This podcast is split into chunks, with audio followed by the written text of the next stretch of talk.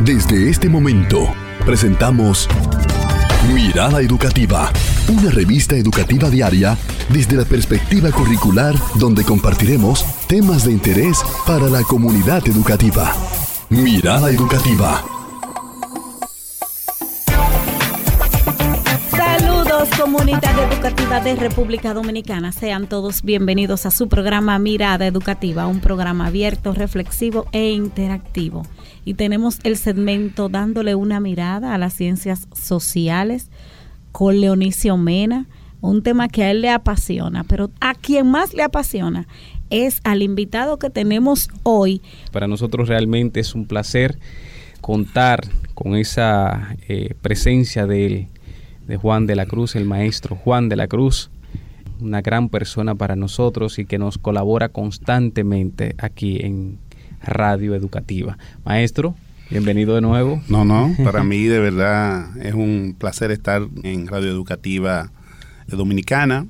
Sin duda alguna que la situación que vivía Europa, sobre todo desde el siglo XIV, de mediado del siglo XIV, fue una situación bien difícil que llevó a que gran parte de Europa perdiera cerca de un tercio de la población como consecuencia de la denominada peste negra, que yo denomino peste bubónica, para quitar el mote de negra, peste bubónica, que había afectado de alrededor de 100 millones de personas que tenía Europa, eh, un tercio de la población, ascendente a 25 millones de personas, murieron como consecuencia de esta peste transmitida por eh, básicamente eh, las ratas eh, que se parcieron por gran parte de Europa y que habían sido eh, adquiridas en puertos ya de la zona, vamos a decir,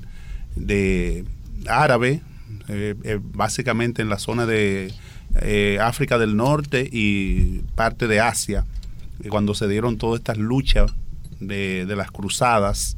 Entonces, al regreso de gran parte de esas personas que se enlistaron en esas cruzadas, llevaron a Europa estas ratas que se metieron en los barcos, eh, en, las embarcaciones, y entonces al regresar a puerto de toda esa parte del Mediterráneo, pues las ratas también llegaron con, estas personas de regreso. Y entonces esto generó que las garrapatas que, que, tenían, que producían las ratas, pues entonces eh, al contacto con los seres humanos, al picarle, al morderle, pues entonces transmitían el vacilo que tenían las garrapatas y esto generó toda una situación de gran incertidumbre en Europa que ya básicamente entre 1346 a 1350, 51 hubo esta situación eh, tan terrible que es narrada con bastante intensidad en la obra de Cameron por Juan Bocasio, da los detalles de todo este proceso. Y eso nos dice a nosotros que Europa vivió a partir, digamos, de mediados del siglo XIV, eh, toda esta situación que el siglo XV eh, es que empieza progresivamente a superar, dado todas las medidas higiénicas que hubo que adoptar en Europa, porque la gente tiraba todos los desechos sólidos y líquidos y ese fecales a las calles y esto fue que generó eh, la multiplicación de las ratas en, grandes cantidades. Entonces hubo que tomar medidas sanitarias eh, de control de, la disposición de la basura, de control de, de higienización y todo esto y eso fue entonces progresivamente creando condiciones para que se produjese una detención de la enfermedad, de la pandemia, de la peste bubónica y que progresivamente la gente se fuese reintegrando a los procesos productivos y, Europa fuese en un proceso de crecimiento. Y por eso siglo XV, siglo XVI, se puede decir que son siglos importantes de cambios en Europa, eh, donde se inicia todo un proceso de resurgir de Europa y en todos los planos, plano económico, social, político, económico, cultural, tecnológico, Europa entonces ve una situación distinta. Y ahí viene la, el, proyecto, primero, de los portugueses de buscar una ruta alterna para poder vadear todo eh, el, occidente de África y así poder llegar a la India, que era el, lugar, vamos a decir, eh, que debido a las narraciones de Marco Polo, que había estado en la época de la Edad Media en toda esa zona y narró en sus narraciones extraordinarias, da cuenta de todo lo que vio por allá. Eso motivó a muchos navegantes genoveses, venecianos y demás de Italia a aventurarse a nuevas rutas. Y es así en ese contexto que se puede ver que Fernando de Magallanes, eh, Juan Sebastián Elcano y otros se aventuran, ¿verdad?, en vadear toda la parte de África para llegar, Vasco de Gama, eh, para llegar a, a la India, vadeando toda la costa africana. Y es así entonces como eh, el señor Cristóbal Colón también, que estuvo en esas factorías iniciales de, Portugal, se plantea una nueva propuesta para irse entonces por el Océano Atlántico, por Occidente. Que es ahí entonces donde, donde vemos cómo se da esta propuesta y todo esto debido a un elemento que había sido tomada el mar Mediterráneo por los turcos cuando tomaron eh, la, lo que fue la ciudad de Constantinopla en 1453. Esto motivó que se buscaran nuevas rutas alternas. ¿Por qué este acontecimiento? Porque ya veíamos, usted lo ilustraba muy bien, que venía esos enfrentamientos que se estaba dando entre los árabes y parte de los países de Europa, pero en específicamente ese enfrentamiento que hubo en eh, España, eh, con los árabes, el catolicismo contra los árabes. Entonces esto terminó allá con, ya con lo que usted dice, este acontecimiento, la toma de Constantinopla. ¿Por qué eh, ellos eh, y cuáles causas generaron esa la toma de Constantinopla que provocaron de hecho entonces que se buscara por parte de España esa ruta alterna para llegar y llegaron aquí si eso fue casualidad o formaba parte realmente de, del conocimiento. Algunos historiadores hablan de que ya había algún conocimiento de que se podía llegar, de que ya algunos, algunas personas ya habían llegado acá antes que ellos. Bueno, lo que te puedo decir de todo ese proceso eh, que motiva esta decisión de los árabes, primero, los árabes estaban en un proceso de expansión desde el siglo VII. Incluso la península ibérica fue tomada a finales del siglo VII los árabes se mantuvieron en la península ibérica hasta el siglo XV, es decir, casi ocho siglos de presencia árabe en la península ibérica, que la conformaban diferentes reinos. Entre esos reinos estaba el reino de Portugal, el reino de Navarra, el reino de Castilla, el reino de León, el reino de Aragón, eh, entre otros. Entonces, el primer reino que logra eh, eh, derrotar a las tropas árabes es el reino de Portugal y se establece como país independiente, Portugal. Y ahí entonces Enrique el Navegante fue el que había iniciado las exploraciones en las costas eh, africanas. Al morir Enrique el Navegante, su hijo Juan II continúa esas exploraciones y entonces a partir de ahí vemos que se produce todo ese proceso, digamos, de descubrimiento, entre comillas, porque existían ya esos pueblos también africanos, eh, la, llamada, eh, la llamada isla Azores, eh, toda isla Madeira y toda esa parte, digamos, de África occidental, es, llegan los portugueses allí, en principio llegan a, hacer, intentando hacer negocio con los nativos, y luego un proceso, diríamos, de dominio, de, de exterminio y de desarrollo posterior de un comercio intensivo de trata de personas, eh, de, en este caso de esclavos negros. Eh, todo ese proceso, en principio no fue así, pero posteriormente, conforme se fue dando todo ese, ellos fueron conociendo en detalle la realidad africana, fueron entonces apropiándose y fueron dominando de forma progresiva eh, digamos, a África, hasta el punto de que entraron en contacto y en negociaciones con algunos de esos reinos, como fue el reino de Nememba en el Congo, asimismo otros reinos como el reino de Malí, el reino de Ghana, el reino de Yoruba, eh, y el reino Songhai y otros reinos que había en la África de ese momento.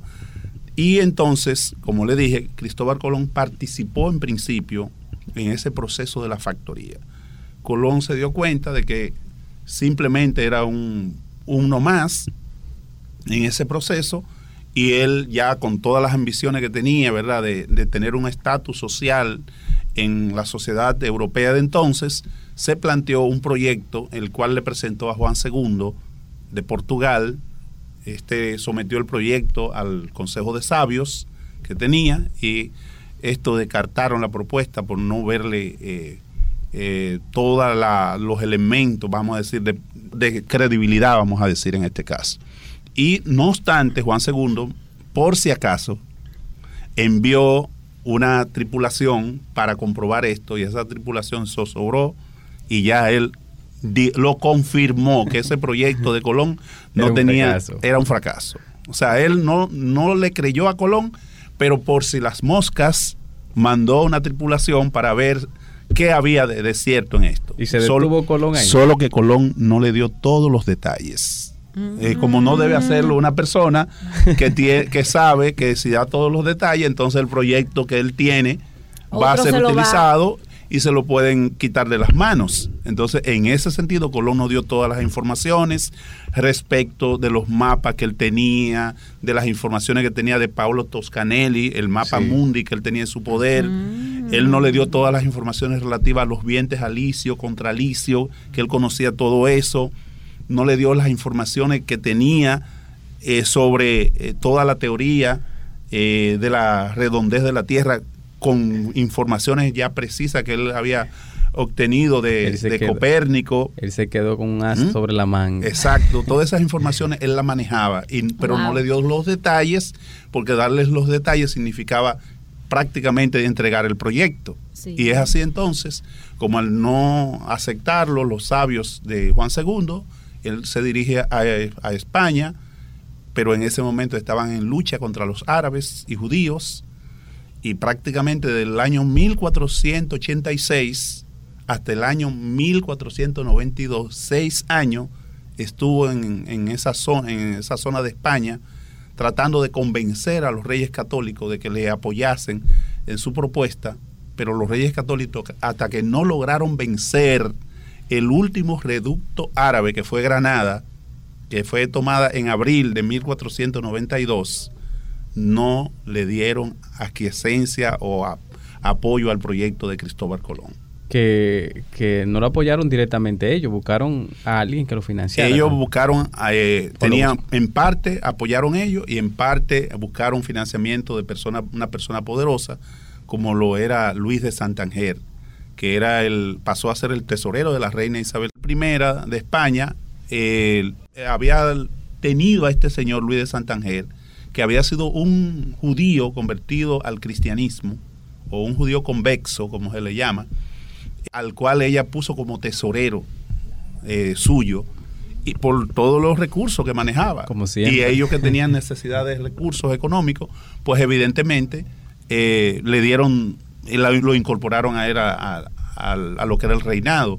Y a partir de ahí Luis de Santander, que apoyó con un millón de maravedíes, y la reina Isabel y Fernando. ¿A qué reino pertenecían eh, ellos? Eh, eh, reina Isabel de Castilla, era la reina de Castilla y Fernando de Aragón, que era el otro reino, los cuales se unificaron con el matrimonio que hicieron en 1469 para más que un matrimonio por amor, un matrimonio de tipo político, para poder combatir a los árabes y poder ellos juntos, esos dos reinos que eran los dos de los reinos más importantes de, digamos, de toda la península ibérica, entonces poder enfrentar a los árabes y vencerlo como en efecto así lo lograron. Entonces, el caso de Colón, finalmente ellos le dan el apoyo, ellos en la zona de Santa Fe y en la zona de Puerto de Palo, de frontera, no de Moguer, como nos dijeron durante muchos años. Repita eso, eh, maestro, por favor. Puerto de Palo de frontera. Ok.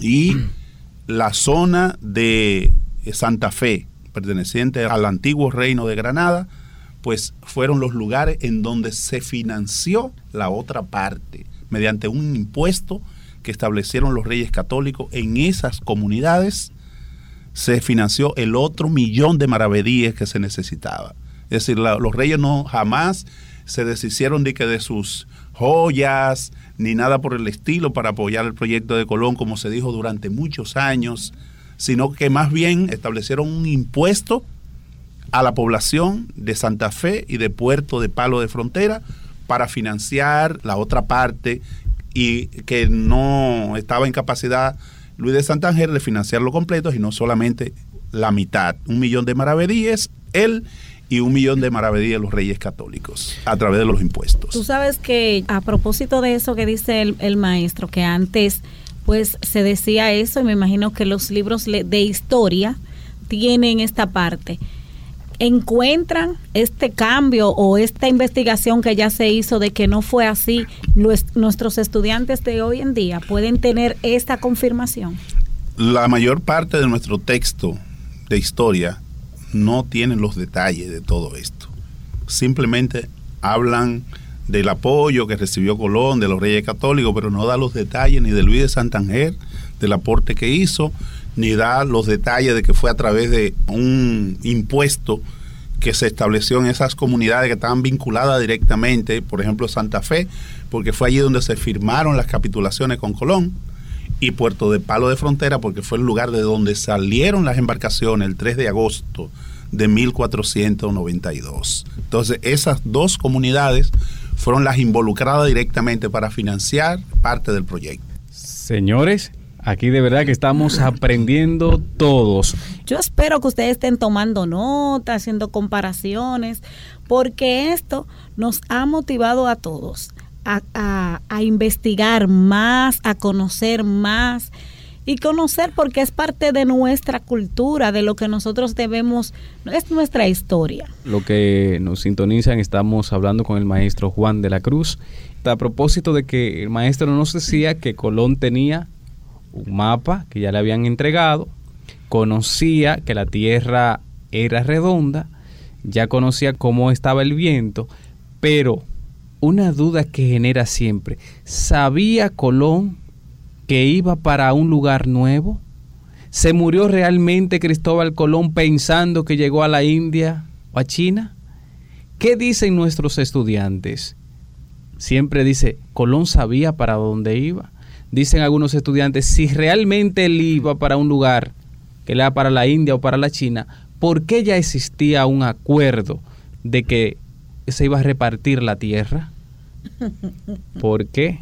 Entonces, el maestro nos responde.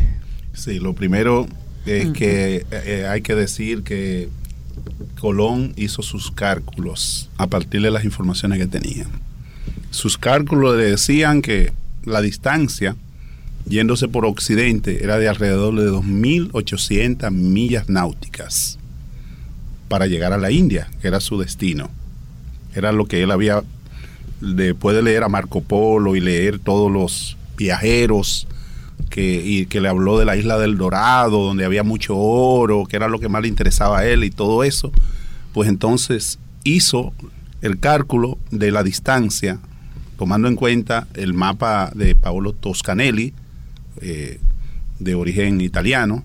Dice que, ese mapa, dice que ese mapa también le llegó a él por casualidad. Por casualidad, llegó. Realmente. Sí, eso es lo que se dice, que llegó a sus manos, vamos a decir de forma indirecta, no fue que Toscanelli se lo envió, sino que llegó a sus manos vía una carta, vía una comunicación, y entonces él, eh, al tener eso en sus manos, pues se dio cuenta, hizo el cálculo de que la existencia de tres continentes, que era lo que se conocía en esa época, el continente europeo, la parte norte de África y, la parte ya conocida de eh, África Occidental por él, porque había sido parte de eso, y eh, Asia. Esos eran los tres continentes conocidos hasta entonces. Y él, para él no existía otro continente.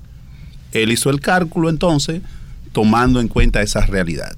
Y ese cálculo le daba eso a él, 2.800 millas náuticas.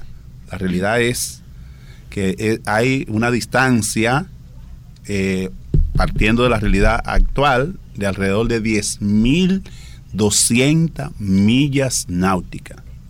¿Eh? Tremendo. Casi pues. 8 mil millas náuticas más. Eso significaba que si no hubiese eh, existido una masa continental en medio, como, lo, como se topó Colón cuando llegó a lo que hoy denominamos América, hubiese él y su tripulación hubiese muerto de inanición, o sea, de, hambre, de sed y de todo tipo de, situaciones. Ya de hecho, con apenas dos meses y algo en alta mar, empezaron las rebeliones. En la Santa María, que él dirigía, en la Niña y en la Pinta. Comenzaron las rebeliones de parte de los navegantes y de la gente que le acompañaba.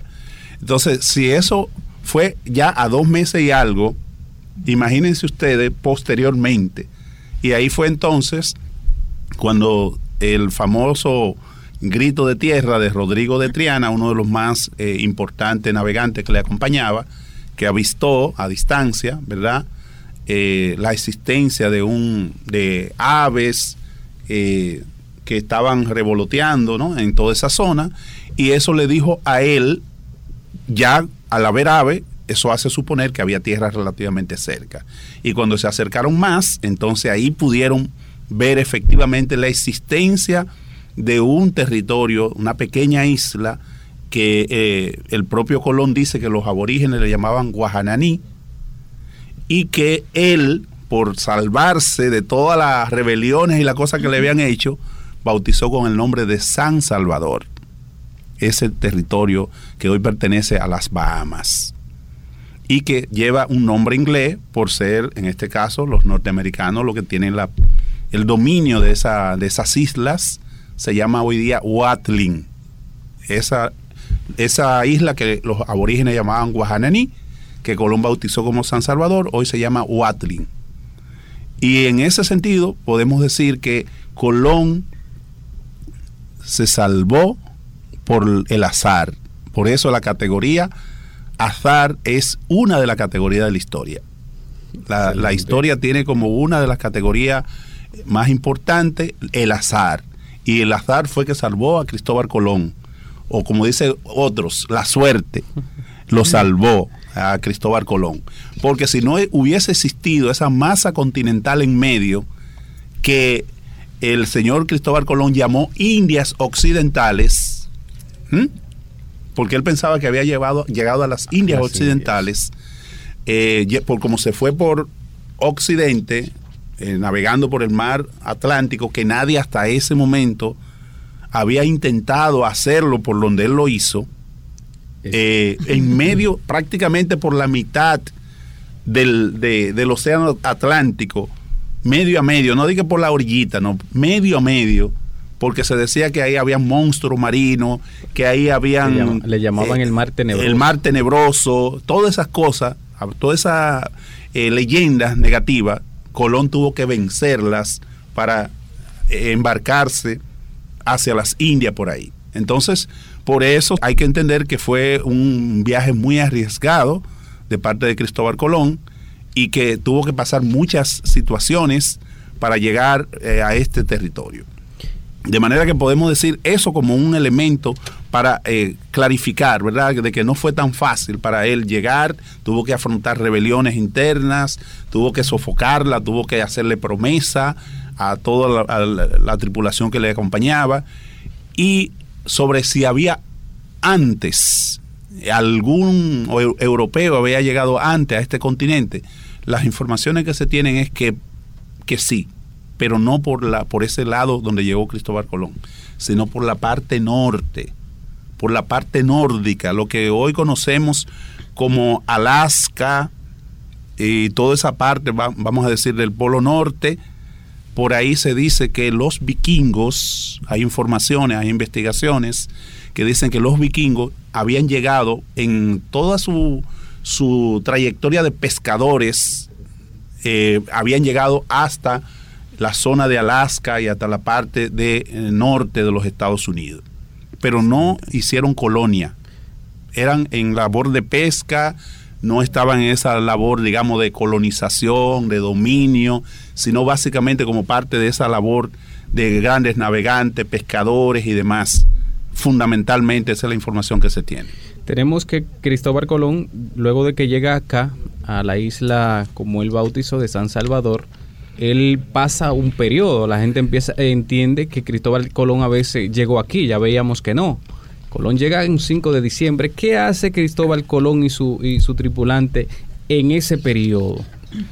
Lo primero que hacen es informarse con los habitantes originarios, tanto de Guajananí como de otras islas que él tuvo a bien visitar en las Islas Bahamas, porque estaban un conjunto de islas, y ahí entonces se informó y buscó información de dónde estaba. Eh, una de las metas que él buscaba, era esa isla de, del Dorado, que de que se hablaba bastante, eh, de que habló el señor eh, o sea, Marco Polo en sus narraciones extraordinarias. Y él preguntó por Zipango. Entonces, como todos los aborígenes mantenían una comunicación, eh, vamos a decir, a través de las canoas, eh, vivían permanentemente yendo de las islas pequeñas a las grandes, entonces ellos tenían el conocimiento de que había en, en Haití o Haití, como le llamaban los aborígenes, o Bohío, como también le llamaban otros, había un lugar que se llamaba Cibao, ellos creían que le estaban hablando del Cibao, y entonces, en ese sentido, eh, Colón le insistió Cipango, ellos le decían Cibao, y prácticamente Colón dijo, me entendió que era que ellos no sabían pronunciarlo bien, Cipango. Y en ese sentido, pues, eh, le dijeron que estaba más hacia el sur, sureste, más o menos y él entonces bajó, más, hizo su ruta más abajo, pero lo hizo más hacia el oeste. Y ahí entonces se encuentra con Cuba. Y ahí entonces a esa isla llamada Cuba, él la bautizó con el nombre de Juana, que era la hija de los reyes católicos. Y que la historia universal conoce con el nombre de Juana la Loca. Por el hecho de que eh, el esposo de Juana, Felipe el Hermoso, era un hombre muy mujeriego y esta era una mujer muy celosa, ya que sabía que era un hombre muy terrible. Entonces ella lo perseguía donde quiera que él iba. Entonces él, para zafarse de su esposa, prácticamente la eh, en contubernio con un médico, pues la declaró loca para él quedarse también con el dominio de, del territorio de Castilla y del territorio de los Países Bajos, de donde él era eh, príncipe. De manera que en ese sentido, o de donde era rey, de esa manera Felipe el Hermoso hizo eh, crear la especie de que su esposa era loca y de ahí entonces viene la denominación de Juana la Loca, no era loca nada, era una persona, ¿verdad?, con eso, con esa, ese sentimiento de celo muy desarrollado, provocado por las actuaciones del esposo. Y entonces, a ese pueblo que hoy llamamos Cuba, que era el nombre originario de nuestros habitantes, de los habitantes cubanos, de los primeros pobladores cubanos, pues evidentemente nadie quiere que a su país lo asocien a un nombre como ese, de Juana la Loca. Por lo tanto, los pobladores de Cuba lo que han asumido el nombre originario de los aborígenes, que es el de Cuba. Excelente dato, señores.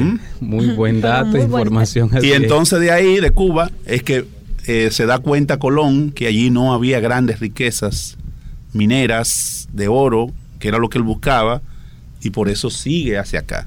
Sea, él hizo más o menos, se, informó de la riqueza que había en Cuba y eso, y entendió, ah, era un lugar con muchas riquezas naturales, pero riquezas no minerales. En esa estadía, aunque él recibe esa información, ¿hubo algún tipo de enfrentamiento? Porque se dice que de alguna manera los, los habitantes en Cuba eran, eran caribe, eran guapos.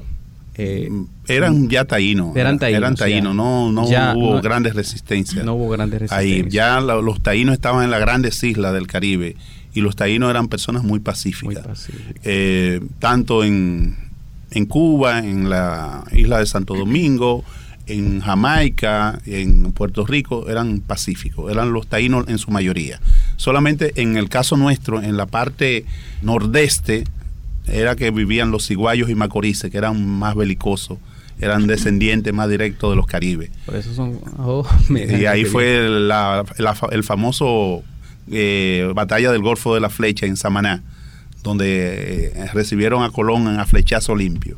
Entonces, eh, en este caso, él llega aquí, como ya tú dijiste, el 5 de diciembre de 1492, después de haber pasado por otras islas de, de Bahamas, eh, haber pasado por Cuba y llega aquí el 5 de diciembre de 1492. Yo quiero, yo quiero que en, precisamente el 5 de diciembre vamos a tener de nuevo este, eh, eh, este conversatorio para nosotros hablar de todo ese proceso de colonización que se da, Sí. eh, de cómo se da, de, pero me gustaría ver a la llegada de aquí ya, desde su punto de vista, ¿hubo un descubrimiento o hubo un encuentro de cultura? A veces estos días de celebración, que a veces nosotros solemos tirar Día de la Raza, mucho, encuentro de cultura, descubrimiento de América. Yo, eh, ¿Por dónde se va usted Yo entiendo que hubo una invasión Una invasión. planificada, bien orquestada, ya así lo, lo demuestra en lo que fueron las capitulaciones de Santa Fe. Esas capitulaciones de Santa Fe indican claramente que hubo una planificación previa a la salida de Colón. Firmaron eh, los reyes católicos y Colón esas capitulaciones donde decía que Colón iba a ser virrey de todas las tierras que descubriese, gobernador y virrey de todas las tierras que descubriese, y que iba a ser almirante de todos los mares y océanos que encontrase en su trayectoria. A su juicio, Y asimismo se le iba a otorgar el 10% de los beneficios que dejase esa empresa.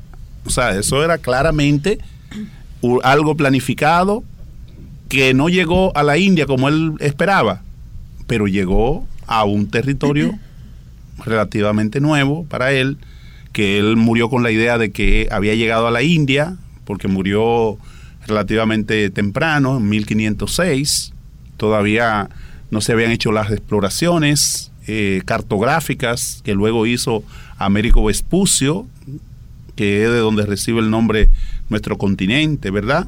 De América, porque Américo Vespucio, un individuo muy hábil, hizo la publicidad de que él había hecho el descubrimiento cartográfico de que esto era un, un territorio totalmente nuevo, de que este era un continente nuevo que no tenía nada que ver ni con Asia, ni con África, ni con Europa.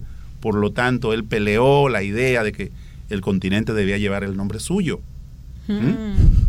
Entonces, es en ese contexto que el continente no lleva el nombre de Cristóbal Colón, pero sí lleva el nombre de Américo Vespucio, de origen igualmente que Colón, italiano. ¿Mm? sí es. Entonces, en ese contexto es que Colón, la, la primacía que debió recibir Colón de que su su continente, el continente llevara el nombre de Colombia y no de eh, América, se debe básicamente a este señor, Américo Vespucio. Sino que es posteriormente que un personaje contradictoriamente el libertador de América es el que le pone por vez primera a, a, unas- a un subcontinente de América, le pone el nombre de Colón, Colombia. La Gran Colombia. La Gran Colombia, Simón Bolívar. ¿Mm? Señores. Es el que le pone la Gran Colombia en honor a este eh, personaje. Paradójicamente. Paradójicamente, en honor a este gran, a este personaje de la historia que fue Cristóbal Colón.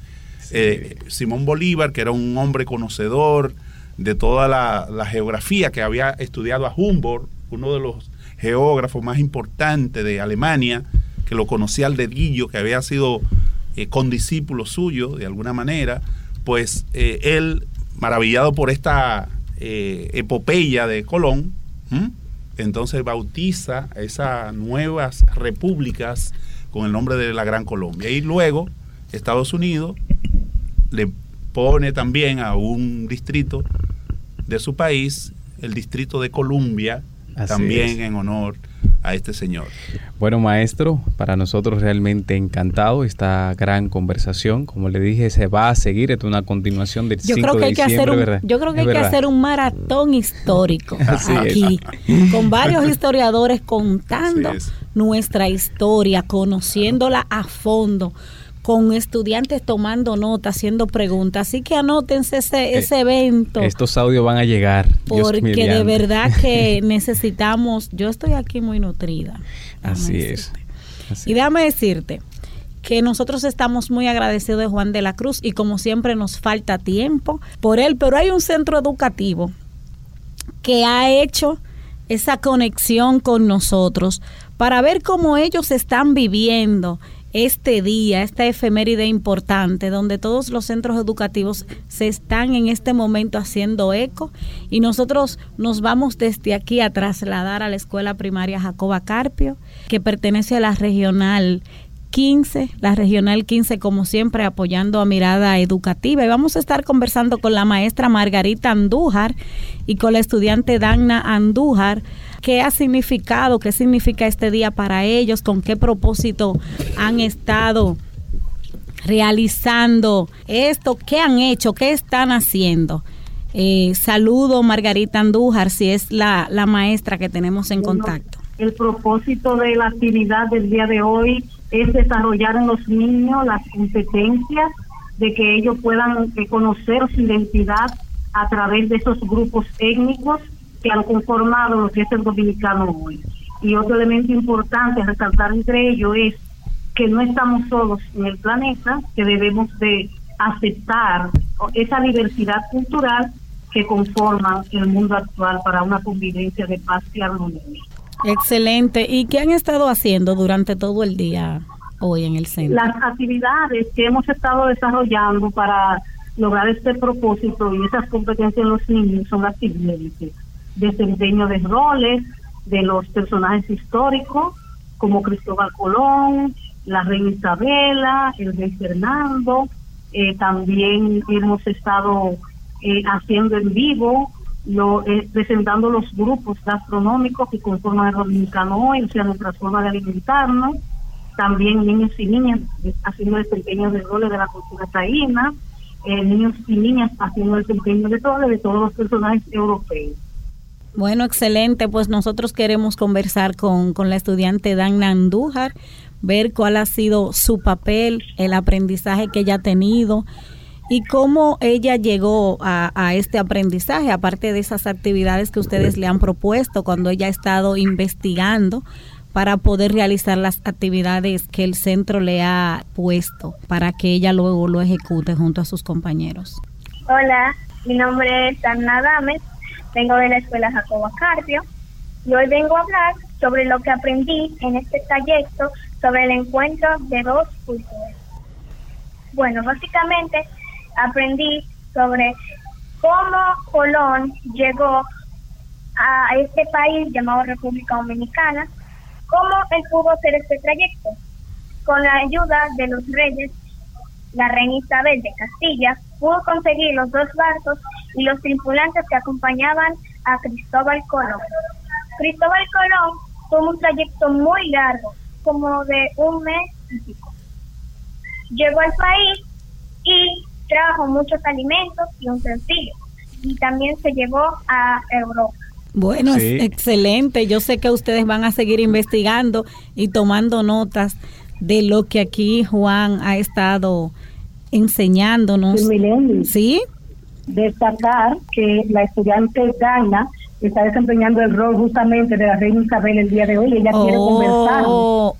sobre ese papel que ella está desempeñando en este día de la conmemoración del encuentro entre dos culturas. Pues vamos a escuchar a Dagna como la reina Isabel. Hola, soy la reina Isabel. Nací el 22 de abril del 1451 en Los Madrigal, Altas Torres, España. Fui reina el 13 de septiembre del 1474. Tuve 10 hijos y uno de ellos fueron la emperatriz Juana. Ayudé a Colón a hacer su viaje, lo cual tuvo éxito. Wow, Muy reina bien. Isabel, pero una labor importante. ¿Qué edad tiene la niña? As- Tengo 11 años. Oh. 11 11 años. 11 años. Bueno, Dagna, felicitarte y motivarte a que siga Gracias. con la cultura de la investigación, aprendiendo sobre esta y otras culturas que te va a llevar a ampliar esos conocimientos que, que ya tienes adquiridos. Muchísimas felicidades. Bueno, maestra, un mensaje final para todos los estudiantes, no tanto de la Jacoba Carpio, sino ya de todos los estudiantes a nivel nacional. Bueno, yo los exhorto a que conozcan su cultura porque eso es lo que va a enraizar su identidad como dominicanos y que puedan ellos conocer la diversidad cultural que existe para que puedan tener una mejor convivencia y que entiendan que tienen que aceptar la diversidad cultural para que haya mejor trato, mejor armonía entre todos los dominicanos, especialmente los dominicanos. Muy bueno, excelente. Muchísimas felicidades y gracias por hacer contacto con nosotros, de que nosotros sepamos aquí qué están haciendo nuestros centros educativos Muchísimas gracias. Señores, qué día. De verdad, cuánta nutrición. Eso es lo que yo le llamo nutrición histórica.